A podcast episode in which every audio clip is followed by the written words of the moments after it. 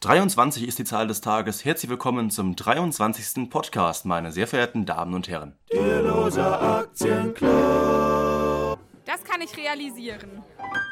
Ja, Pascal, danke für deine Begrüßung. Ähm, auch ich bin wieder mit am Start. Heute haben wir ein spannendes Thema für Sie. Und zwar geht es um Risiko. Oh ja, da machen wir einen Test und äh, schätzen meine Risikofreudigkeit ein. Und das zweite Thema haben wir auch schon parat. Und zwar ist es das Thema Spekulationsblasen und Wirtschaftskrisen. Wann führen Blasen eigentlich zu Wirtschaftskrisen? Und damit fangen wir an, Raimund. Du hast deinen Test schon gemacht und wie kamst du denn eigentlich darauf? Genau, ich habe einen Test gemacht, ähm, Risk Profiling nennt man das, wo man seine eigene Risikobereitschaft eben herausfindet.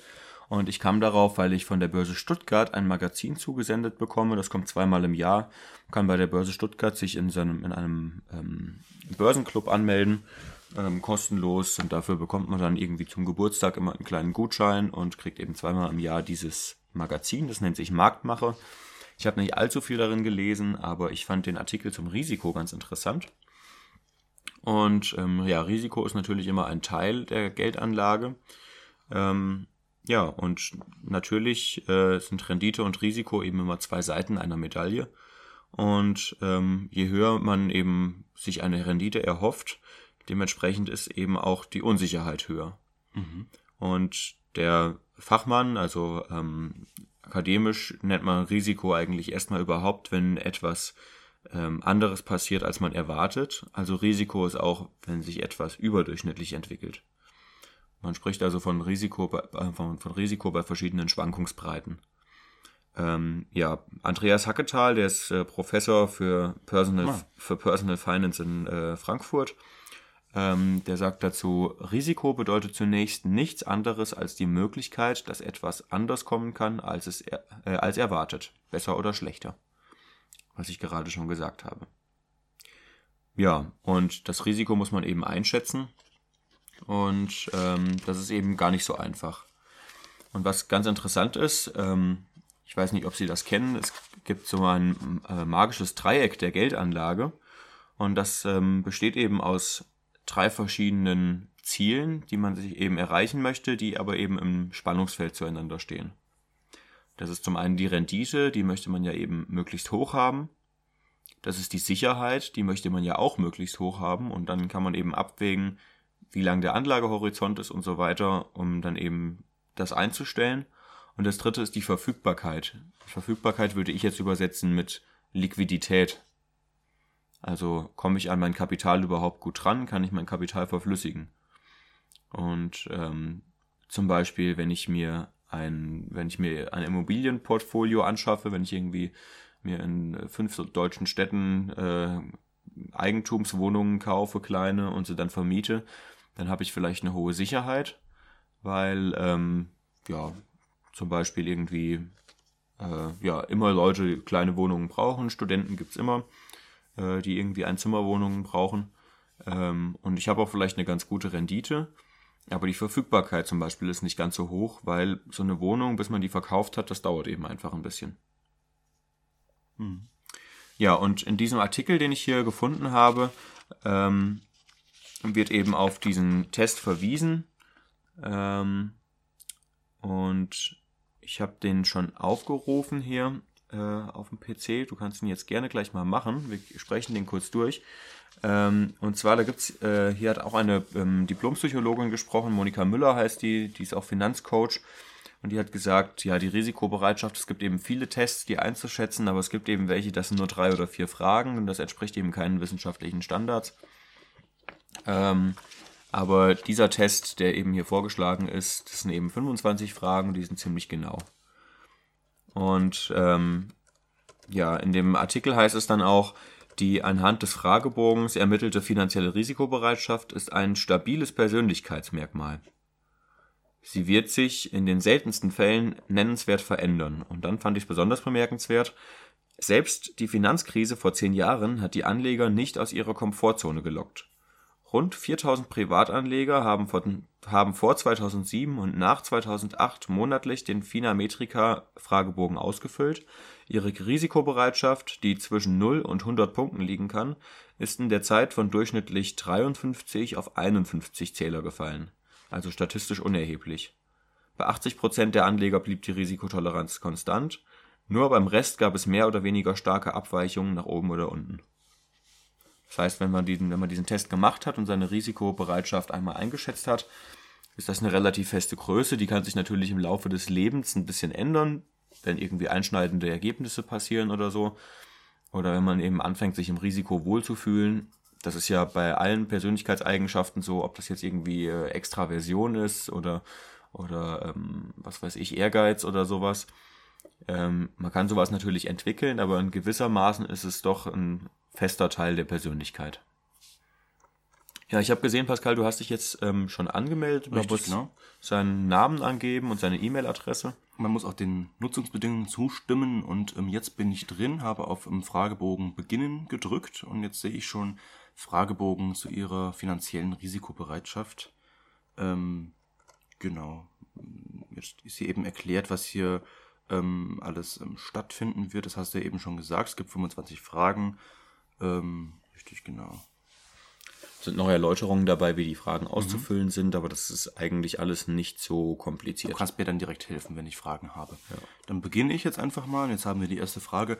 Wie schätzen Sie Ihre finanzielle Risikobereitschaft im Vergleich zu anderen Menschen ein? Hm, das weiß ich auch nicht so richtig. Also ich studiere Soziologie, ein Fach, in dem man nicht so unheimlich sicher einen Beruf bekommt und man weiß auch nicht so richtig, in welche, welche Richtung es geht. Von daher könnte schon eine recht große Risikobereitschaft sein. Was hast du denn gesagt? Ähm, ich habe, glaube ich, hohe Risikobereitschaft gemacht. Das ist eins überdurchschnittlich, also praktisch auf der Skala von 1 bis 7 ist es die 5. Dann gibt es noch sehr hohe und extrem hohe. Weil du gehst ja Richtung Lehramt. Ich mache mal sehr hohe Risikobereitschaft, aber ob das so richtig stimmt, ich weiß ja auch nicht. Ich probiere es mal aus. Ach so, ja, so kann man es natürlich auch ähm, äh, beziehen. Ich habe es erstmal auf Anlage bezogen. Ach so, im Vergleich zu anderen Menschen, ja, das ist halt, man muss sich auf irgendwas beziehen können. Ne? Ja. Okay. Ich mache einfach mal sehr hoch. Mal gucken. Ob es dann auch zutrifft bei mir nachher. Wie leicht können Sie sich anpassen, wenn finanziell etwas schief läuft? Hm. Nicht so wirklich viel Erfahrung, so lange bin ich ja auch noch nicht dabei. Ähm, zurzeit musste ich nicht so allzu viel anpassen und es ist auch nie so richtig viel schief gelaufen. Aber ähm, im Grunde bin ich ja da bisschen aufgeklärt darüber, was ich da eigentlich mache. Und ich denke mal, ich kann mich schon ziemlich leicht anpassen. Also es gibt gar nicht leicht, nicht so leicht, ziemlich leicht und sehr leicht. Ich mache mal ziemlich leicht.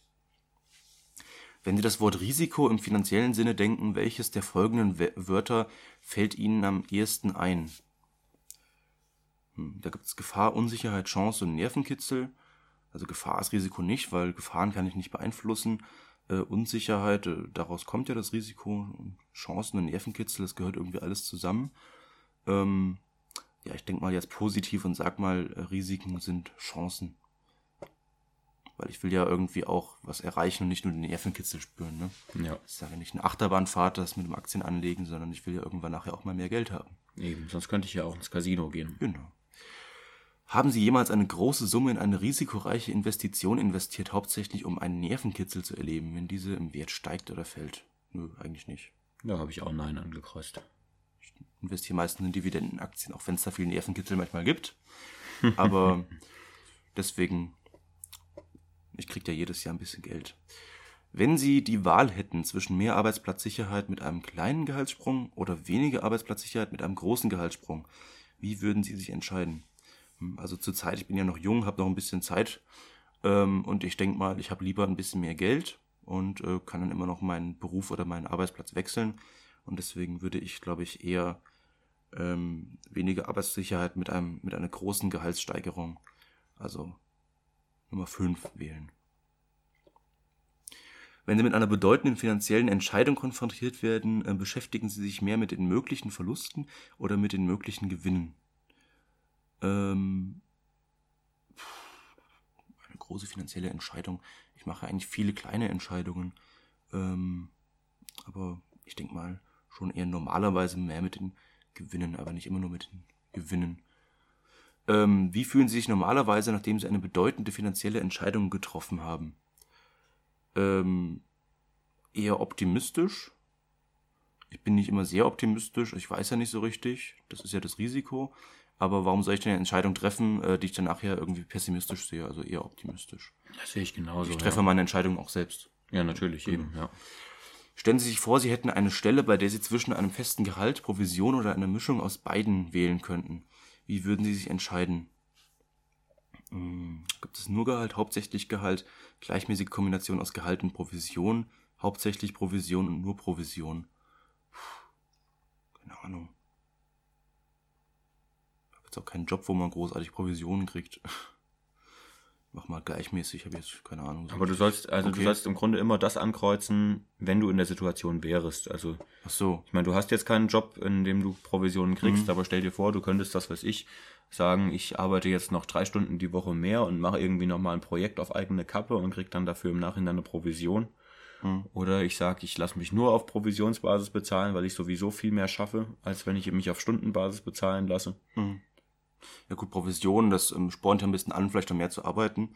Ja. Aber im Grunde, ähm, ich lege ja auch an in Aktien, um äh, nicht so ein äh, unheimlich äh, anstrengendes Leben und ab, nur arbeitsreiches Leben zu haben. Also ich, kommt halt auch wieder auf die Situation an, wie alt man ist. Also jetzt in irgendwann kann man ein bisschen mehr arbeiten als, als später vielleicht. Ähm, aber ich bleib mal dabei, gleichmäßige Kombination. Ähm, wie hoch war Ihre Risikobereitschaft bei finanziellen Entscheidungen in der Vergangenheit? Hm, Also bisher habe ich vor allem in Aktien investiert. Ähm, Sage ich mal eher hoch. Weil da sieht man ja auch schon nachher, was dann bei rauskommen wird wahrscheinlich, ne? Bei den Fragen. Das geht ja Genau. irgendwie alles in dieselbe Richtung. Ja, naja, klar. Also ist jetzt kein besonders überraschender Fragebogen, schätze ich Nee. mal. Wie hoch ist Ihre momentane Risikobereitschaft bei Ihren finanziellen Entscheidungen? Das ist auch wieder hoch. Also es geht ja irgendwie alles in dieselbe Richtung. Haben Sie jemals einen Kredit aufgenommen, um zu investieren, außer bei Ihrem Eigenheim? Ähm, nein. Nicht mal irgendwie einen Bildungskredit oder sowas. Wie viel Vertrauen haben Sie in Ihre Fähigkeiten, gute finanzielle Entscheidungen zu fällen? Ähm, gibt es kein, ein wenig, ein angemessenes Maß, der viel und viel, äh, voll. Ich sag mal, ein angemessenes Maß. Ich will jetzt auch nicht sagen, ich habe unheimlich viel, äh, unheimlich viele, ähm, gut Vertrauen in die Fähigkeiten. Ja ich, ja, ich weiß ja schon, dass langfristig Aktien nicht so unheimlich riskant sind. Sage ich schon mal, sehr viel irgendwie so. Aber voll nicht unbedingt. Man kann natürlich immer noch mehr wissen. Ja. Ähm, und es geht ja um das Vertrauen, nicht um das Wissen. Ähm, nehmen Sie an, Frage 13, Sie hätten vor fünf Jahren Aktien in einer hoch angesehenen Firma gekauft. Im gleichen Jahr erfuhr diese Firma aufgrund schlechten Managements einen steilen Umsatzrückgang. Die Aktienpreise sanken drastisch ab und Sie verkauften mit einem beträchtlichen Verlust. Diese Firma wurde unter einem neuen Management umstrukturiert. Die meisten Experten erwarten jetzt, dass die Firma überdurchschnittliche Erträge erzielt. Würden Sie angesichts Ihrer schlechten Erfahrung mit dieser Firma in der Vergangenheit jetzt Aktien kaufen? Ähm, ich würde da eigentlich erstmal gucken, was dahinter steckt und ob ich ähm, glaube, ähm, dass die Firma es schafft und würde das einfach neu bewerten und nicht wegen irgendwelchen schlechten Erfahrungen da unbedingt die Finger von lassen. Genau, ja. Ähm, genau, es kommt eben drauf an. Ja, ich bin da jetzt nicht sicher. Also die meisten Experten, also auf, auf Experten muss man sich auch nicht verlassen unbedingt. Also ich würde zumindest irgendwie dann mal abwarten und die nächsten ein bis zwei Geschäftsberichte lesen. Ähm, ist es ja auch kein Grund, eine Firma zu kaufen, nur weil ich sie schon mal gekauft hatte. Ja, ja, eben, genau. Man muss ja eben die Situation immer neu bewerten. Und ähm, es gibt ja auch so diesen spannenden Satz, wenn eine Aktie eigentlich, wenn sie eine Aktie keine, keine Kaufposition ist, dann ist sie eigentlich eine, Verkehr, eine Verkaufsposition. Genau, das hat ja auch also, Costellani schon gesagt. also Halte, Haltepositionen nicht. gibt's eigentlich nicht. Ja. Entweder ich bin bereit, eine Aktie zu kaufen oder eben nicht. Genau, also wenn ich eine Aktie halte, dann kaufe ich sie ja quasi jeden Tag. Nur gut, äh, verkaufen würde halt mir auch teuer zu stehen kommen irgendwann. Genau, ja. Ähm, aber so theoretisch kann man das so sehen. Ja. So, Frage 14. Investitionen können im Wert steigen oder sinken. Experten sagen oft, dass sie bereit sein wollen, eine Wertminderung auszusetzen. Um wie viel dürfte der Gesamtwert ihrer gesamten Investitionen sinken, bis sie sich unwohl fühlen? Okay, da ist ähm, erstens jeder Rückgang würde mich verunsichern. 10%, 20%, 33%, 33%, 50% und mehr als 50%. Gut, ich hatte jetzt schon die 30% geknackt. fast über 30. Hast du dich unwohl gefühlt? Nö, jetzt bin ich äh, irgendwie noch 10% oder so im Minus, aber es nähert sich äh, irgendwann wieder den schwarzen oder grünen Zahlen. Und ähm, ich sag jetzt mal, unwohl fühlen 50 Prozent. Oder? Okay, also ich habe da 33 angegeben, weil ich war halt noch nie so weit im so weit im Minus. Ja, ich war jetzt halt schon da. Genau, ja. Von daher habe halt, ich halt hat mich schon ein bisschen geärgert, äh, dass ich das so umgeschichtet habe, schon kurz vorher. Und dann ging es nur noch bergab. Ich weiß nicht, ob es vielleicht noch weitergeht. Ähm, vielleicht ist ja der Boden immer noch nicht erreicht. Das ist jetzt ein kurzer Aufschwung. Und alle anderen Aktien ziehen ja auch meine Pro7-Aktie hoch. ja. Ähm, aber die 33 Prozent, ich habe es gut ausgehalten. Ich sage jetzt mal 50. Ja.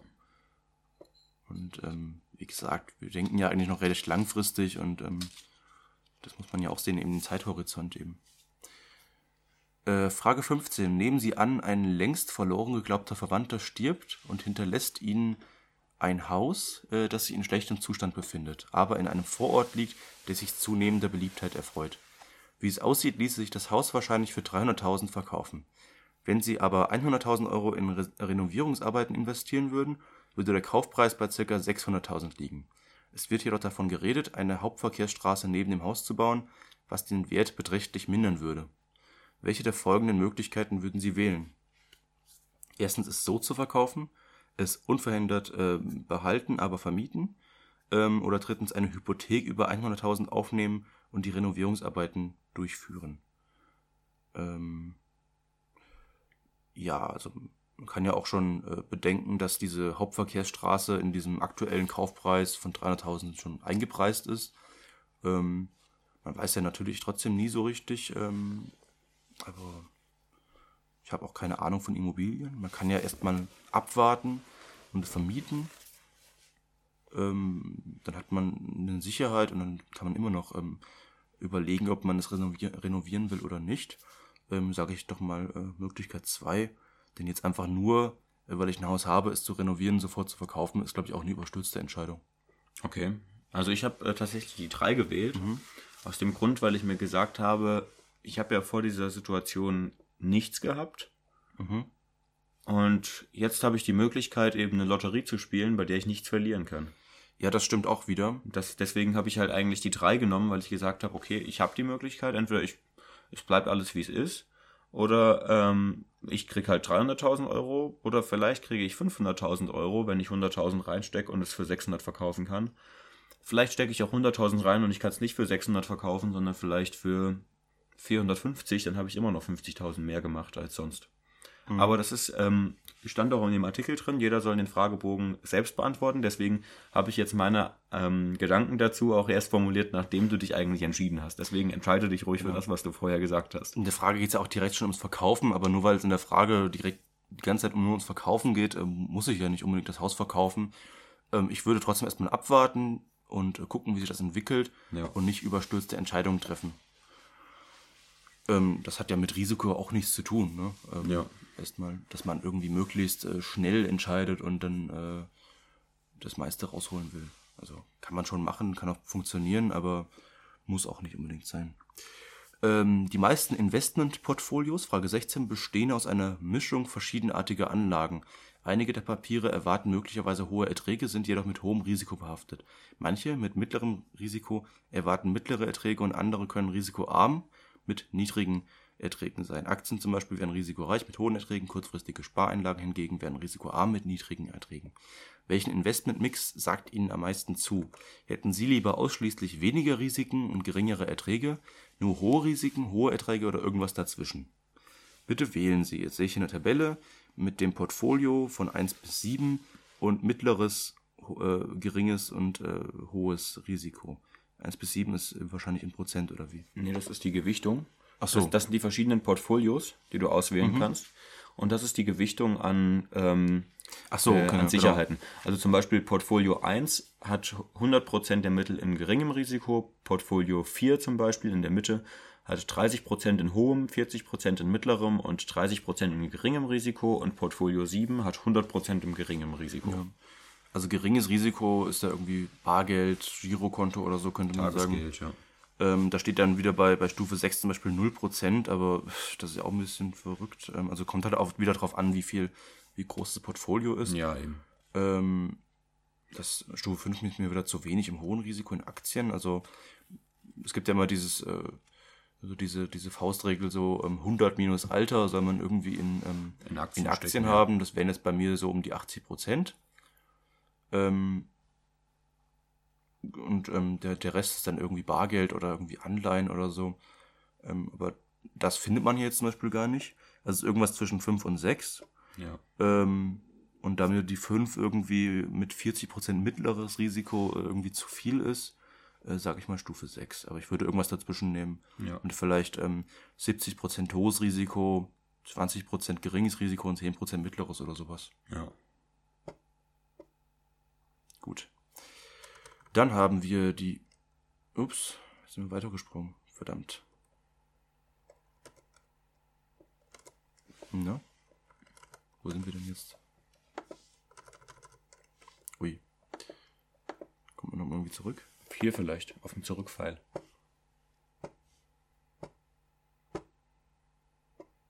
Na. Ah, jetzt guck mal, Ah. das hatten wir eben. Jetzt sind wir da wieder. Ja, musst du noch auswählen. Okay. Bitte wählen Sie Stufe 6. Okay. Was machst du denn?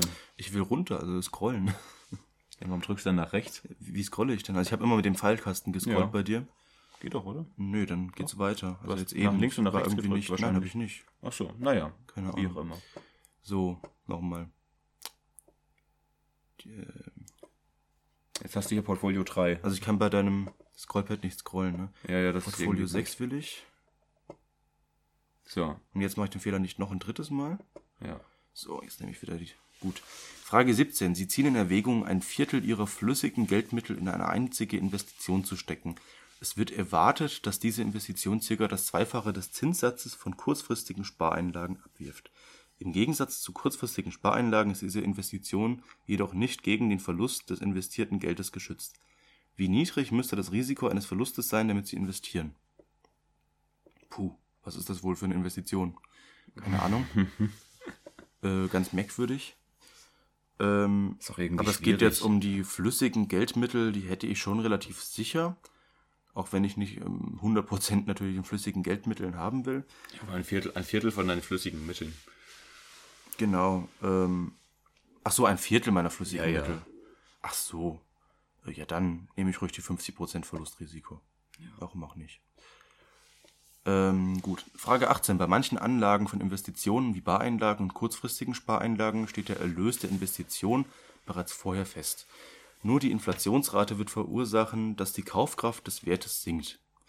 Bei anderen Arten von Investitionen wie Aktien oder Grundbesitz ist der Wert nicht festgeschrieben, er wird variieren. Auf kurze Sicht gesehen könnte er unter den Kaufpreis fallen, auf lange Sicht jedoch sollte der Wert von Aktien und Grundbesitz mit Sicherheit um mehr als die Inflationsrate steigen. Was ist Ihnen unter diesem Gesichtspunkt wichtiger, dass der Wert Ihrer Investition nicht sinkt oder dass er seine Kaufkraft behält?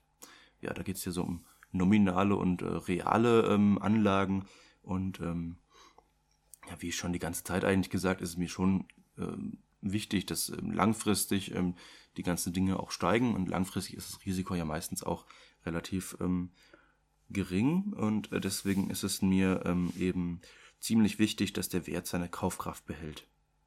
Oder auch sehr viel wichtiger. Hm. Sag ich doch mal sehr viel wichtiger. Okay. Dann Frage 19. Wie lange geht das denn eigentlich noch? Ähm, Sind noch vier, 76 Prozent. sechs Fragen noch. Ja. Okay. Wie hat sich Ihr persönliches Investmentverhalten in den letzten Jahren geändert? Ähm, ja, also in den letzten beiden Jahren lege ich überhaupt in Aktien an und deswegen sage ich ähm, immer höheres Risiko oder in den letzten Jahren ja schon immer höheres Risiko. Aber ob das jetzt so beibehalten wird, also viel mehr riskanter werde ich nicht werden. Also ich werde jetzt nicht anfangen mit Zertifikaten und Derivaten rumzuspielen, glaube ich. Also ich werde dabei bleiben. Deswegen. Frage 20. Wenn man investiert, liegen Ertrag und Risiko normalerweise eng beisammen. Investitionen, die durchschnittliche Erträge erzeugen, bergen normalerweise auch überdurchschnittliche Risiken. Wie viele Ihrer flüssigen Geldmittel werden Sie bereits investieren, wenn bei dieser Geldanlage erwartet wird, dass sowohl Ertrag als auch Risiko überdurchschnittlich sein werden? Ja, habe ich schon gesagt, 80 Prozent, weil ich jetzt 22 bin. Das werde ich aber in 10 Jahren anders beantworten. Nämlich mit 70. Richtig. Immer nach Faustregeln leben. Das ist gut. Deswegen dieser Fragebogen, der hat ja gar nicht gefragt, wie alt ich bin, oder kommt das noch? das kommt am Ende. Ach, das kommt noch sehr gut. Okay. Ich dachte schon. Aber ich glaube, das, ist, das zählt nicht ins Ergebnis rein. Das ist nur okay. für deren, ähm, Ja, das ist natürlich dann schlecht. ja, Das äh, sollte ja irgendwie auch alles individuell, aber man kann ja nicht sagen zu einem 90-Jährigen, der sein ganzes Leben in Aktien investiert hat, dass der jetzt irgendwie total risikofaul ist oder so, nur weil er irgendwie 10% in Aktien hält oder so. Ja, aber das Verrückte ist ja, dass, also ich meine, die hat es ja geschrieben, die Dame. Ähm, es ist tatsächlich so, dass sich eben das Anlageverhalten eben nicht verändert Okay. mit der Zeit. Also beziehungsweise das auch das, das, das, die Risikobereitschaft. Mhm. Wenn ich mir meinen Opa angucke zum Beispiel, der wird jetzt im Januar 94, ähm, mit dem habe ich mich vor einigen Jahren mal über Geldanlegen unterhalten. Und da hat er gesagt, was soll ich denn sonst machen außer Aktien? Hm. Ja. Okay.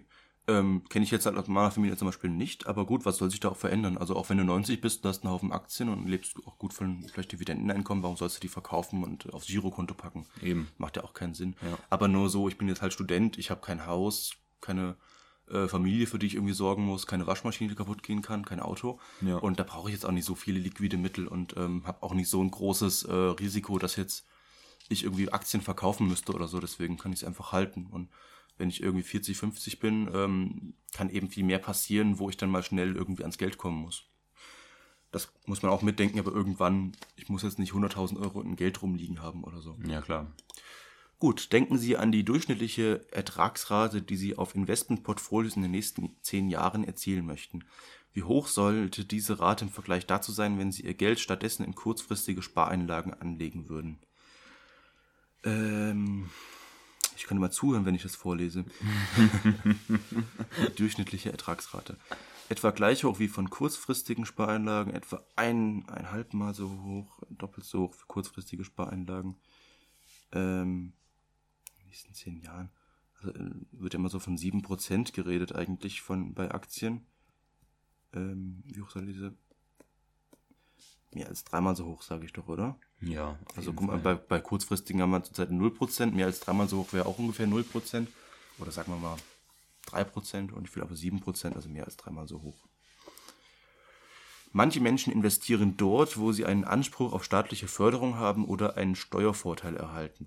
Eine Gesetzesänderung kann jedoch dazu führen, dass man schlechter gestellt ist, als wenn man nichts unternommen hätte.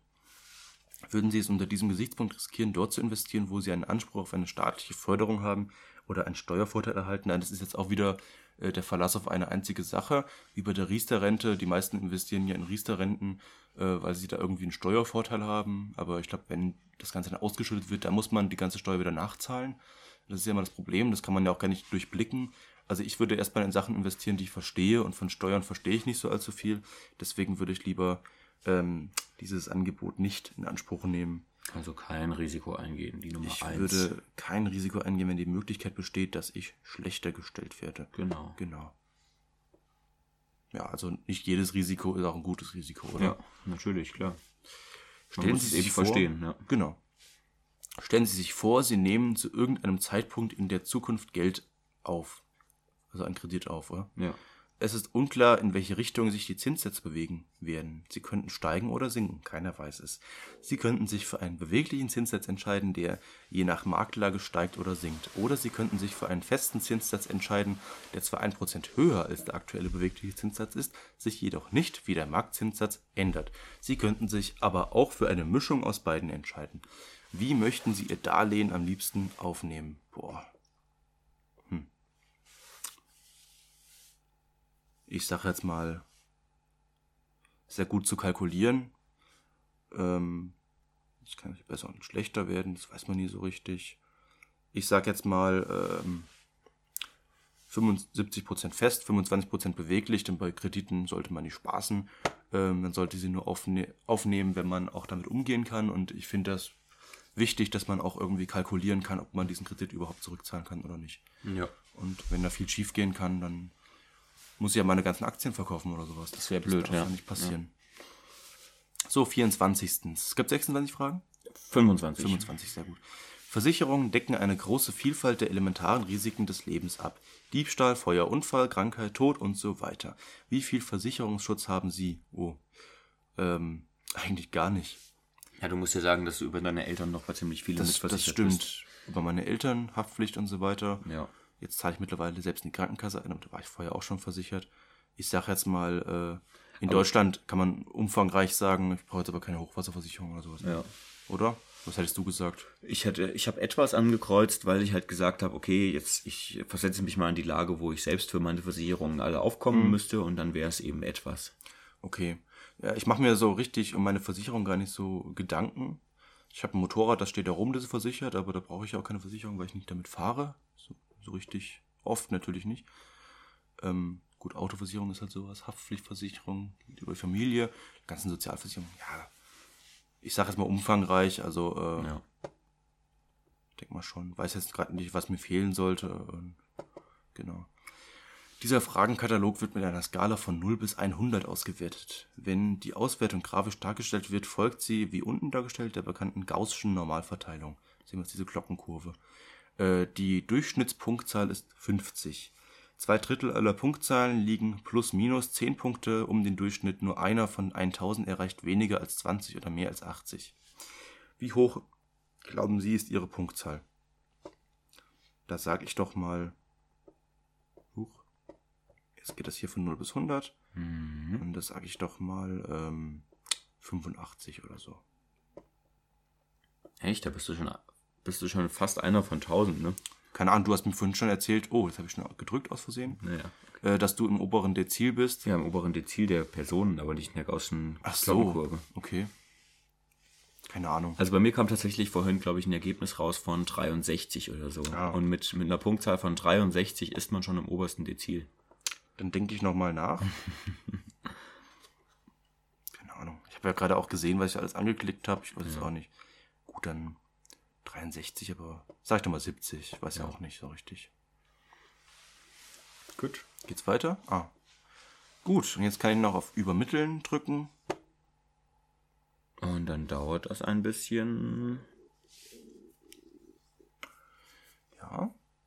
Jetzt lädt es. Oh, und jetzt kommt. Jetzt kommt noch ein demografischer Fragebogen, aber ich glaube, den kannst du größtenteils überspringen. Kannst du einfach durchklicken. Okay, ich bin männlich, mein Geburtsjahr ist 1995.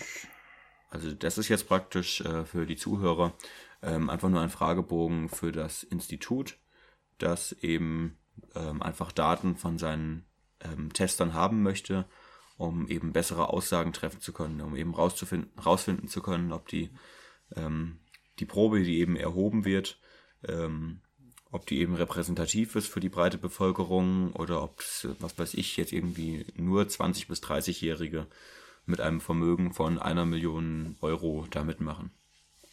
Deswegen macht der Pascal gerade noch diesen demografischen Fragebogen. Ähm, ach so, wenn ja, dann nicht. Wie viele Familienmitglieder Null. unterstützen Sie? Genau, ich unterstütze keine Familienmitglieder.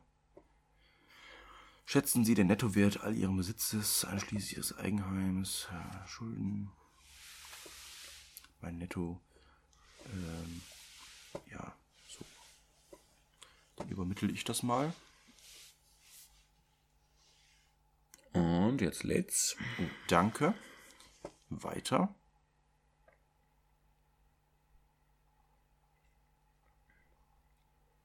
Huch, Risikogruppe 6. Genau. Mit einer Punktzahl von 69 tatsächlich. 69? Was habe ich denn nochmal gesagt? Ich habe 70 gesagt, oder? Du hast 70 geschätzt, ja. Ah, sehr gut. ja. Du hast gesagt 63? Ich habe 65 geschätzt und hatte 63. Okay.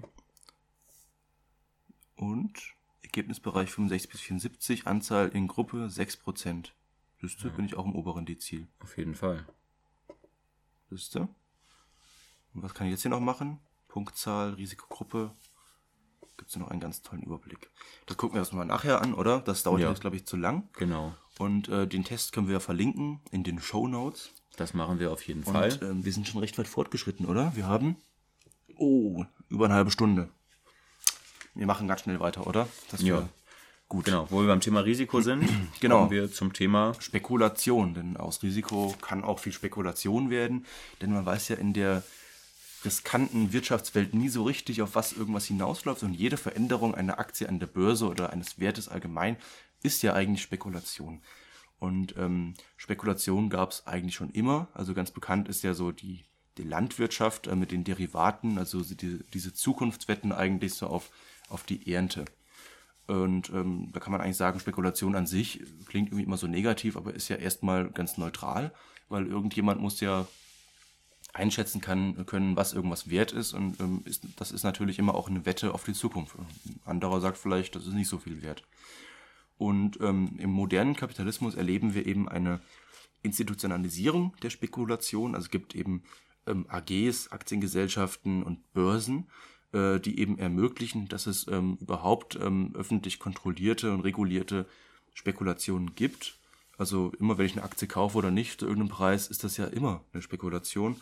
Und das ermöglicht eben ähm, Großprojekte. Also ganz viele Leute können dann eben ihr Kapital ähm, beisteuern, um irgendwie ein Projekt überhaupt erst zu ähm, realisieren, äh, das es vorher gar nicht gab. Ähm, denken wir doch mal irgendwie an irgendwie Elektromobilität oder so. Oder ähm, also ganz viel Elon Musk, ob das jetzt alles so ähm, irgendwann mal sich bewahrheitet, weiß man nicht, aber überhaupt erst durch den Kapitalismus und durch ähm, Aktiengesellschaften ist es ja überhaupt erst möglich, dass es solche Unternehmen gibt, die dann äh, diese Technik überhaupt erst entwickeln können. Na klar. Ansonsten wäre es vielleicht der Staat, der halt durch Steuergelder oder große Kredite ähm, sowas ermöglicht und AGs ermöglichen das eben auch ähm, ja, für die Bürger. Aber der Staat kann eben so ein hohes Risiko nicht eingehen. Also wenn der Staat jetzt anfangen würde, mit meinen Steuergeldern irgendwie ähm, hochriskante Firmen zu investieren, mhm. äh, in hochriskante Firmen zu investieren, ähm, fände ich das, glaube ich, nicht so gut. Ja, denken wir doch mal an die Raumfahrt äh, in, den, in, den, 60ern, da war das schon ein staatliches Projekt. Also Stimmt, so, ja. Ähm, also ein Krieg zwischen ähm, USA und Russland und jeder wollte irgendwie die Techno äh, technische äh, Macht auf der Erde sein. Das waren halt staatliche Projekte. Mittlerweile ist es eben äh, eher zivil, ähm, dass halt irgendwie nicht der Staat äh, das finanziert. Gut, der Staat steckt auch oft mit drin, ähm, aber eben nicht nur. Und AGs machen das eben überhaupt möglich. Und meistens ähm, geht die Spekulation eben mit der Konjunktur. Also immer wenn es Konjunktur und Aufschwung an der Börse gibt, hat das natürlich auch was mit Spekulation zu tun, also positiven Zukunftserwartungen. Und ähm, irgendwann gibt es dann eben den Punkt, wo die Erwartungen eben an Gewinn, Absatz und Rendite ähm, ja nicht mehr übertroffen werden können. Ähm, also irgendwann gibt es einfach keinen Dümmeren mehr, der die Aktie noch übernimmt. Und dann äh, irgendwann fallen dann Aktien eben ins, ja, ins Bodenlose und ähm, das ist dann eben der Crash. Ja, da sehen wir dann eben auch Ausnahmen, die es gibt, ähm, wo dann Spekulationen, Blasen eben nichts unbedingt mit Konjunktur zu sehen haben. Also mir fällt da zum Beispiel der Bitcoin ein, wo wir letzte Woche drüber gesprochen haben. Genau, ja. Hat jetzt nichts mit der Konjunktur zu tun, die wir gerade erleben. Nee. Das ist einfach eine neue Technik und die Leute glauben eben, ähm, das wäre jetzt irgendwie der letzte Schrei ähm, ist jetzt nicht unbedingt, man, man kann nicht sagen, es wäre eine Währung, die sich durchsetzt, es ist eben echt nur Spekulation, äh, denn jeden Tag verändert sich das um, weiß nicht, 50 Prozent oder so teilweise. Ähm, da kann man nicht von einer stabilen Währung sprechen und äh, steckt eben nichts dahinter, es ist einfach nur eine Information. Und ähm, historisches Beispiel wäre auch die Tulpenblase in Holland im Jahr 1637, ähm, wo eben alle ganz verrückt nach äh, speziellen Tulpen waren und ähm, die waren extrem teuer, teilweise ich glaube so viel wie ein Einfamilienhaus oder so Mhm, hat man dann ja. für eine Tulpenzwiebel bezahlt. Ja. Also völlig verrückt und irgendwann hat man äh, ist man die Tulpen nicht mehr losgeworden, weil eben niemand mehr tatsächlich bereit war, äh, diesen Preis zu zahlen. Bei Immobilien könnte man zurzeit vielleicht auch davon sprechen. Ähm, gerade in den Innenstädten ähm, steigen die Preise für Immobilien eben extrem. Es gibt trotzdem einen riesigen Leerstand, äh, gerade an Büroflächen. Und da sieht man eben, das ist alles ähm, irgendwas, niemand kann sich das wirklich leisten, äh, da einzuziehen und ähm, das quasi abzuwohnen und die Miete zu zahlen. Also der Preis steigt eben immer höher, aber irgendwann muss ja dann eine Immobilie auch was erwirtschaften. Also entweder ich ähm, kann damit rechnen, dass mir das jemand mal irgendwann noch teurer abkauft, oder es zieht eben äh, jemand tatsächlich ein, der eine Miete zahlt, die eben den Preis für die Immobilie rechtfertigt. Und, Genau, ähm, das ist wenn ja das auch so der, der Unterschied, eigentlich, eigentlich der Hauptunterschied, wenn man es dann abgrenzen möchte zwischen äh, Spekulation und Investition. Also investieren tue ich eben, wenn ich, wenn ich mir erhoffe, dass das, ähm, dass das Objekt, was ich kaufe, eben Erträge abwirft. Und äh, spekulieren tue ich eben, wenn ich ähm, etwas kaufe und erhoffe, es nachher teurer verkaufen zu können. Genau. Also wenn ich jetzt irgendwie eine Wohnung meinetwegen besitze in, in Frankfurter Westend oder so und äh, Raimund, du schätzt das dann jetzt hier sachgründlich ein, die Wohnung ist eine Milliarde Euro wert, äh, dann ist sie das eben auch irgendwie nur, wenn mir das tatsächlich mal jemand für eine Milliarde Euro abkauft. ich kann das zwar dann in meine Bücher schreiben oder so, Ja. ähm, aber es ist eben doch nur Spekulation und äh, wenn niemand da drin wohnt und mir äh, eine Monatsmiete, eine Monatsmiete von, weiß ich nicht, 10 Millionen oder so zahlt oder mir das tatsächlich irgendwie für eine Milliarde abkauft, ähm, dann irgendwann muss ich dann wohl eingestehen, ist doch nicht so viel wert, vielleicht nur 500.000 oder so. Genau, ja. Gut, und ähm, dann ja, gibt es eben nicht nur diese Blasen, ähm, die irgendwann platzen und alles ist gut, ähm, was vielleicht beim Bitcoin so ist. Also irgendwann wird der Bitcoin wahrscheinlich platzen, aber es wird nicht viel ähm, Auswirkungen auf die Wirtschaft haben. Aber es gibt ja immer noch Wirtschaftskrisen, die auch durch Blasen ausgelöst werden. Da sehen wir zum Beispiel auch ähm, ähm, die Immobilienkrise in den USA. Es war ja auch eine Art von Blase, wo eben Banken gewettet haben, dass eben ganz viele äh, Millionen ähm, Haushalte eben ihre Immobilienkredite zurückzahlen können. Das war natürlich auch eine Spekulation und die ist geplatzt und äh, das hat eben zu einer riesigen Vertrauenskrise geführt und ähm, ja, da hat, hat eben äh, ein großes Bankensystem äh, darauf beruht, auf so eine ähm, Spekulation. Da sieht man eben, wann ähm, Blasen ähm, auch zu Wirtschaftskrisen führen können. Ja, eben dann, wenn nämlich ähm, eben eine sehr große, äh, ein sehr großer Anteil des Marktes eben dabei äh, darin involviert ist. Das heißt, die Blase muss nicht nur eine starke Überpre äh, Übertreibung im Preis sein, sondern sie muss eben auch eine große Marktkapitalisierung haben. Und das haben wir ja beim Bitcoin zum Beispiel nicht. Also der Bitcoin hat äh, ähm, nicht mal ein Prozent Marktkapitalisierung auf der Welt. Also ähm, wenn der jetzt von seinen, was weiß ich, 16.000 Dollar oder 17.000, die er im Moment wert ist, auf Null fällt, dann ja ähm, vernichtet das nicht mal ein Prozent des Kapitals, wahrscheinlich nicht mal ein halbes. Genau.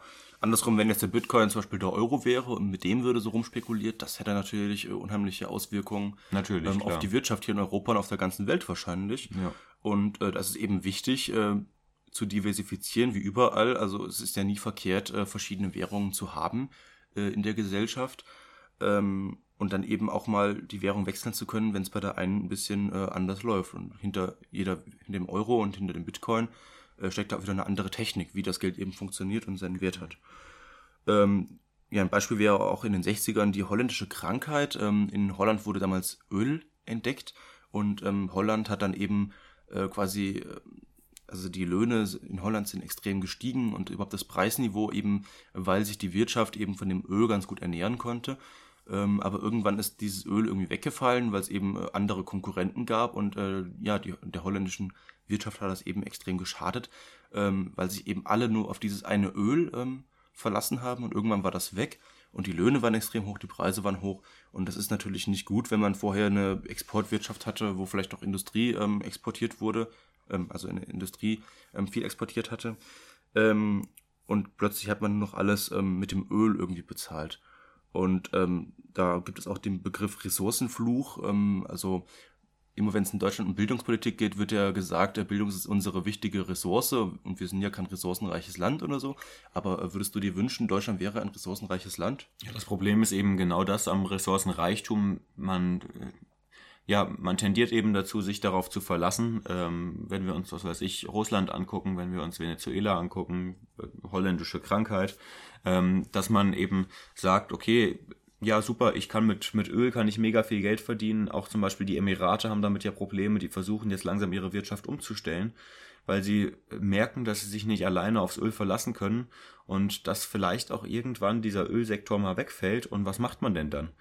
Wenn man eben, wenn sich alle ähm, produktiven Kräfte, alle geistliche, geistige Energie, die in einem Land vorhanden ist, nur darauf konzentriert hat, das Öl zu vertreiben, ist es halt blöd, wenn dann das Öl wegfällt, weil dann habe ich eben niemanden mehr, der mir, was weiß ich, Tomaten anbauen kann oder der mir ähm, die Kinder unterrichtet ähm, oder der eben, was weiß ich, äh, Schrauben und, äh, und Nägel exportiert oder so. Genau.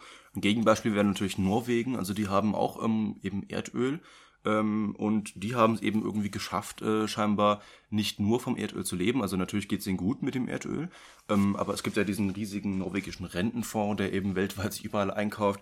Also Norwegen scheint es da irgendwie ähm, durch eine sehr ja, sozialdemokratische Politik irgendwie auch zu schaffen, eben das Vermögen, das sie haben, auch zu verteilen. Also es gibt in Norwegen kein Terrorregime, äh, das irgendwie korrupt ist und äh, die ganzen Gewinne aus dem Öl äh, für sich beansprucht, sondern äh, schafft es eben, dass das gesamte Volk davon profitiert und dass die Wirtschaft eben auch ähm, sich nicht nur auf das Öl ausrichtet. Ja. Ja, und da kann man eben sehen, äh, Spekulation ähm, und Wirtschaftskrisen ist es wie im eigenen Depot. Man sollte sich nie auf ähm, das eine Ding verlassen, sondern immer diversifizieren. Und das kann man dann auch, ähm, wenn die Blase mal platzt oder wenn die eine Aktie im Keller ist, das trotzdem gut ähm, aushalten und ähm, sich eben auf, ähm, auf die anderen Aktien oder Wirtschaftszweige verlassen. Genau. Ist eigentlich ganz normal, schon seit jeher, tausende von Jahren. Das ist nicht der moderne Turbokapitalismus, das war ja schon immer so. Man muss ja eben auch einfach ähm, ein bisschen die Augen offen halten. Genau. Und was ich gerade letztens gelesen habe, irgendwie, dass, dass viele ähm, jetzt momentan gerade im, im Sinne von Bitcoin eben auf dem Trip sind, ja, das ist irgendwie das neue Ding und da muss ich unbedingt dabei sein, da stecke ich auch ein bisschen Geld rein, aber trauen sich nicht in, Aktie, in Aktien zu investieren, weil das ist, das kann ja in den Keller gehen. Ähm, man muss halt irgendwie versuchen, einen, einen gesunden Mittelweg zu finden zwischen Risiko und, und Sicherheit und ähm, ja, breit zu streuen, Augen aufzuhalten, wo könnten Blasen entstehen, wo habe ich ein komisches Gefühl. Ähm, und vor allen Dingen, wenn ich ein komisches Gefühl habe, was könnte dahinter stecken, warum habe ich ein komisches Gefühl oder ist es unbegründet? Ähm, man muss sich eben einfach ein bisschen mit den Dingen beschäftigen. Oder andere Möglichkeit, man legt völlig passiv an, à la Gerd Kommer und baut sich ein Weltportfolio und lässt es einfach laufen. Und das hat ja, hat er ja super gezeigt, ähm, dass das im Grunde genommen eine der besten Alternativen überhaupt ist, um sein Geld anzulegen. Genau. Und wir sehen eben, jede Wertsteigerung von irgendwas ist immer Spekulation, aber das ermöglicht da eben auch, dass dann was entwickelt wird, was dann dahinter stecken könnte. Und wenn der Mensch niemals spekuliert hätte, wären wir nie da, wo wir jetzt heute sind. Genau. Und ähm, deswegen, ähm, ja, gerne spekulieren, aber schön diversifizieren und ähm, ja, halten Sie die Ohren steif. Schöne Grüße. Der Duck. Over and out.